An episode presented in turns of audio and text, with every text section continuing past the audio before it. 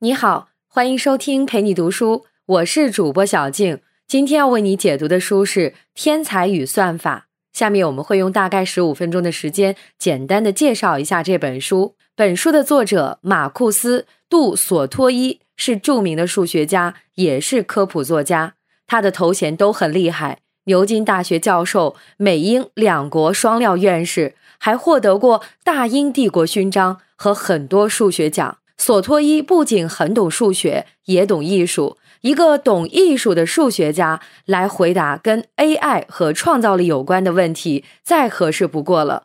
本期音频我会先带你观看一场 AI 和人类之间的创造力竞赛。接下来，我想说说程序员是怎么让 AI 做到能写绘画。最后，我们来说作者更深层次的思考：AI 能写绘画。对我们来说，到底意味着什么？AI 能不能创造？把这个问题转化成专业的问法，就是机器输出的成果能不能大于输入？几十年前，科学领域的共识是不能。现在来看，这个答案或许更多的来自一种心理暗示。那时候的人打心底觉得 AI 不可能取代人类。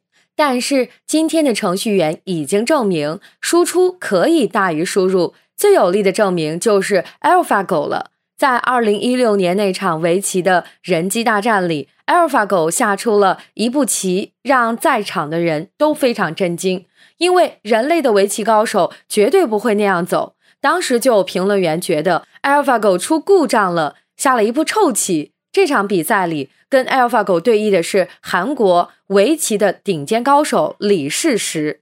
他看到这步棋之后，完全不知道怎么应对，坐在那里足足想了十二分钟。在走了五十步棋之后，李世石发现自己输了。而 AlphaGo 那招怪棋正是制胜的关键。我们知道这场比赛意义非凡，但是它到底意味着什么呢？简单来说，AlphaGo 下出那反人类的一手，说明 AI 的输出可以大于人类的输入了，开创了机器学习的新纪元。围棋的规则和结果都很明确，AI 能学会，甚至学得更好，好像也没什么稀奇。接下来的问题就是在更有创造性的工作中，AI 也可以超过人吗？这个问题其实是作者提出的一种评估机器是否有智能心的测试，叫做洛夫莱斯测试。之前的测试方法就是著名的图灵测试，如今 AI 已经通过图灵测试了，所以作者就提出了这个新测试来检验 AI 是否能够创造。这个测试的规则是，AI 需要创作一件新的艺术作品。虽然人类程序员无法解释这个 AI 算法的工作机理，但整个过程是可复盘的。作者还说，对那些真正有创造力的机器，还需要增加一条：AI 要具备超越程序员的创造力。刚才提到的 AlphaGo 制胜的那一招怪棋，就通过了这一测试，从而证明了 AI 能够创造。作者索托伊是一位数学家。在他看来，数学家进行推论证明和画家绘画、音乐家作曲一样，也是一种创造性工作。他看到 AlphaGo 的成就，第一个反应就是自己会不会失业。他的担心也不是没有道理。二十世纪七十年代，波兰人就启动了一个叫 Mazar 的项目，尝试用计算机来证明数学定理。这个项目启发了 AlphaGo 的团队 Department。他们发现，证明定理和下围棋是相通的。算法证明定理可以分解成三个步骤：首先是整理出数学的基本公理；第二步是学习各种推理规则。这两步加起来，就相当于 AlphaGo 学会了围棋的下法。算法学会了这些，就可以自己证明定理了。证明的过程也跟下一盘棋差不多。那算法证明的水平怎么样呢？有人专门做了一个研究。让博士生、本科生和 AI 一起证明定理，然后投票，看看大家能不能分出来哪些是人证明的，哪些是 AI 证明的。从投票结果来看，至少本科生和 AI 的证明很难区分。你可能会说，算法和数学都是基于数字和逻辑，它们的关系太密切了，AI 能做证明，听起来也不太难。但是像绘画、作曲这样的艺术创作，AI 就很难做到了吧？理论上说，只要数据足够，任何画家的创作都可以用 AI 来复活。而且不止画家，音乐家也一样。有一个音乐学院的博士生开发了一个叫做“深度巴赫”的算法，可以写出巴赫的圣咏。圣咏是一种宗教音乐，就算是专业听众，也有将近一半的人分辨不出来，以为 AI 写的就是巴赫的原作。当然了，就算 AI 能模仿巴赫，也不能说这就是真正意义上的创作。那 AI 能够不靠模仿独立创作吗？答案是可以。听到这里，你会不会觉得有点好奇？AI 是怎么做到的呢？说真的，很多艺术家自己都没办法说清楚自己的创作过程是怎么样的。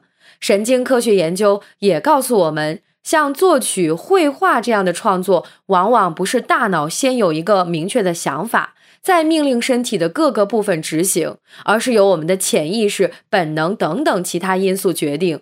既然人类连自己是怎么创作的都还没搞清楚，又是怎么做到让 AI 像人类一样创作的呢？这个问题有点复杂。如果问 AI 具体是怎么做到的，它的程序员估计也会答不出来。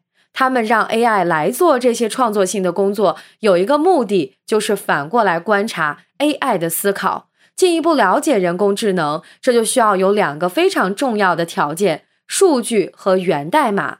机器学习首先必须得有大量的数据，除了数据，还有一点也很重要，就是源代码。我们可以把艺术看作是人类思维的一种编码，源代码就是艺术创作最底层的数学模型。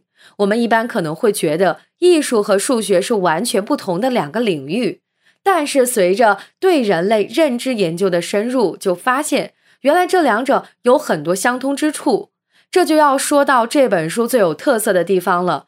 开头说了，作者是个懂艺术的数学家，所以他能从艺术作品中看到普通人看不到的东西。就拿作曲来说吧，对作者来说，音乐和数学的吸引力是相通的，因为数学家和作曲家都会沉迷在模式和结构中，只是作曲家不一定都能感受到这种模型和结构背后是数学。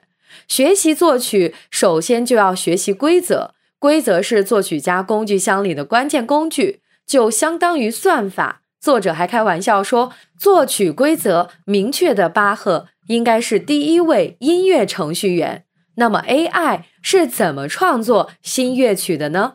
深度巴赫的创作很像是玩拼图，你可以把巴赫的一首乐曲想象成一幅完整的拼图。其中一块就是一个音群，如果拿走其中一块，我可以根据周围的拼图猜测这块拼图是什么，也就是根据之前学到的巴赫算法猜测巴赫会怎么写这个音群。你想想，如果像这样一块块把拼图都拿出来重写，最后整个曲子是不是就变成了一支新曲子？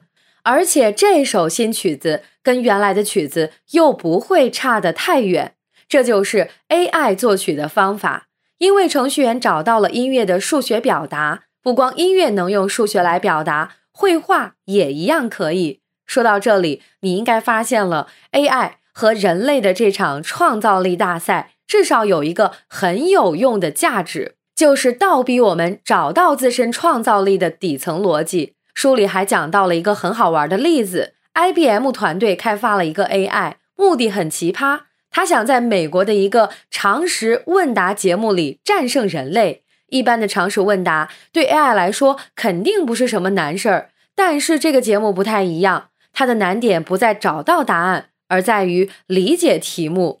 里面的问题常常利用双关语、文字游戏、转移注意力等方法来迷惑参与者。就算人有时候也很难理解问题本身的意思。AI 在回答问题的时候，把解题的过程分成了四步：第一步，分析问题，确定答案范围；第二步，选出两百个可能的答案；第三步，评价答案的可信度；第四步，当答案的可信度大于一个预设的值，AI 就会给出建议答案。这样参与答题 AI 完胜了这个问答节目里最厉害的高手。有意思的是，这个人知道了算法怎么答题以后，特别惊讶。他说：“算法答题的方法听起来跟他差不多，只是对他来说，这些步骤都只是一瞬间的反应。他之前没有想过，他的大脑其实做了这些事情。AI 在创造力上挑战人类，也是在帮助我们进一步理解自己的心智。”这样看的话，那些 AI 目前还做不到的事情，或许不是 AI 做不到，而是因为人类还不够了解自己。从下围棋到做数学证明，从做证明到模仿人类写曲绘画，再到独立创作油画，短短几年的时间，AI 在创造领域已经取得了了不起的成就。在这场竞赛中，AI 赢得的比赛越来越多。可以说已经通过了作者提出的洛夫莱斯测试。听到这个结果，你会不会觉得有点恐慌？但是当作者看到 DeepMind 团队用 AI 做出的数学证明的时候，说自己当时一点儿都不兴奋，只是觉得很虚无。那个数据库里有五万多条证明，但是证明出来的命题实质是什么？有没有意思？是否能跟其他数学家分享？AI 一点都不关心，它只是把对命题的证明收录到数据库里，没有经过任何筛选。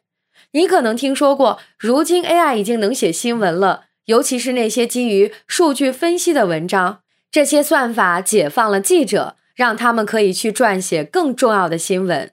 有了 AI，创新变得越来越容易。没准有一天，我们某个算法里输入点什么，就能瞬间得到一幅画、一首曲子、一首诗。比如莫扎特的一套华尔兹舞曲，它的算法很像一个游戏，用一组骰子来谱成乐曲，所以也叫做骰子音乐。作者算了一下，如果把这个规则变成算法，可以生成四千六百万亿首曲子，一首一首听，需要听两亿年。问题是这些作品都有价值吗？至少现在 AI 自己还判断不了。问题到这一步，我们就不得不去反思：是什么赋予了事物价值？是价格，还是别人的认可？其实，人工智能一项项挑战人类创造性工作，意义不在输赢高下，而是让我们获得了一种更高级的工具。这个工具能让我们看到更多的可能性。提高我们自身的创造力，还是说 AlphaGo 在它出现之前，围棋已经有一套成规，学好这些，棋手就能登上人类的围棋上的顶峰。但是这些高手登顶之后，你们会发现周围全是迷雾，只能看到脚下这座山。AlphaGo 反人类的那一招，相当于为他们拨开了迷雾，让他们看到了远处还有其他的山峰，给了他们新的目标。事实上。和 AlphaGo 下过棋的棋手都觉得自己的技术提高了。之前在围棋界也有人类做到类似的事情，就是吴清源，但那可是百年难得一见的大师。有了 AlphaGo 这个节奏明显要加快了。